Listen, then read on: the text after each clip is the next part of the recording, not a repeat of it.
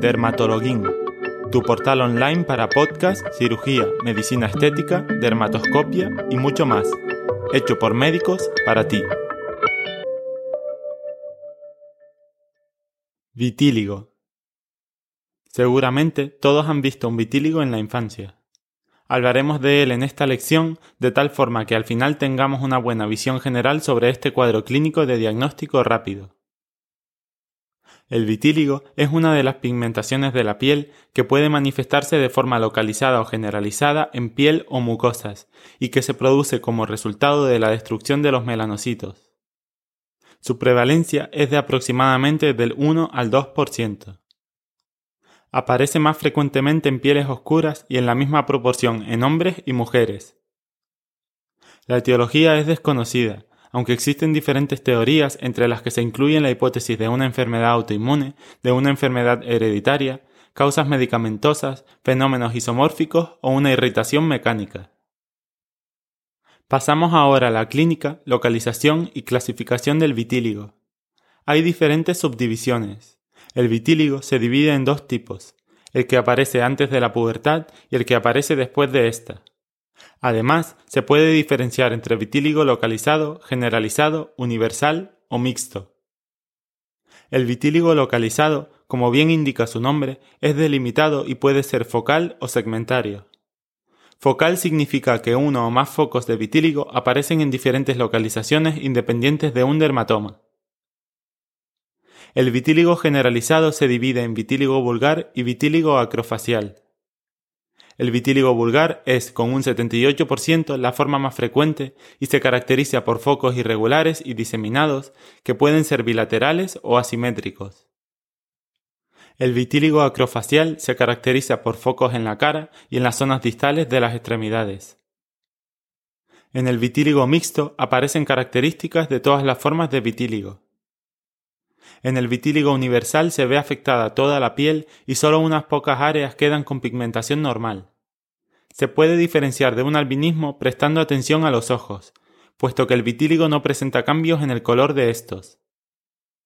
Resumimos de forma breve las diferentes formas. Existe el vitíligo localizado, que puede ser focal o segmentario, el vitíligo generalizado con sus subdivisiones, vulgar y acrofacial, el vitíligo universal y el vitíligo mixto.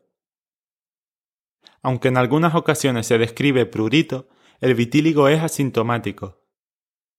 Se produce la formación de máculas hipopigmentadas bien delimitadas, configuradas de forma irregular y con borde hiperpigmentado. Cuando el cabello se ve afectado, se denomina leucotriquia.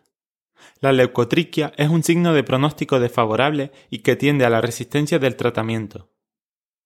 Es importante destacar que los pacientes en las zonas afectadas y debido a la pérdida de melanocitos no poseen protección frente a la luz solar, lo cual provoca que sufran dermatitis solar.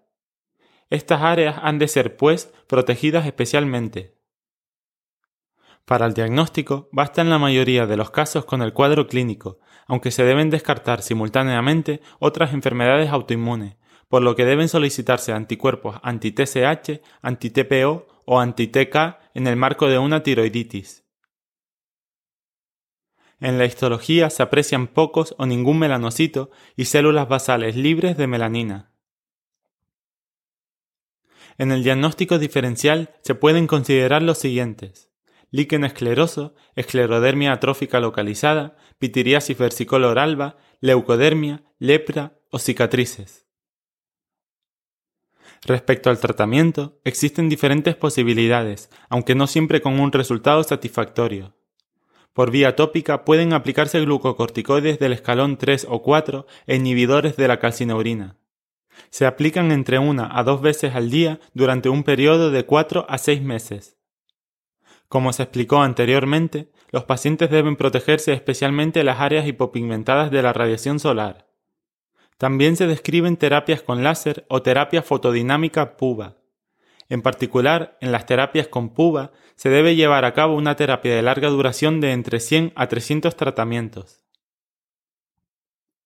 La progresión del vitíligo es a menudo una progresión atropellada.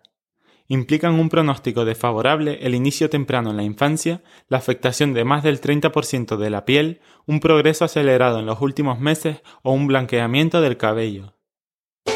Has oído el podcast de Dermatologuín. Te esperamos en nuestro próximo podcast y en nuestros cursos online y presenciales.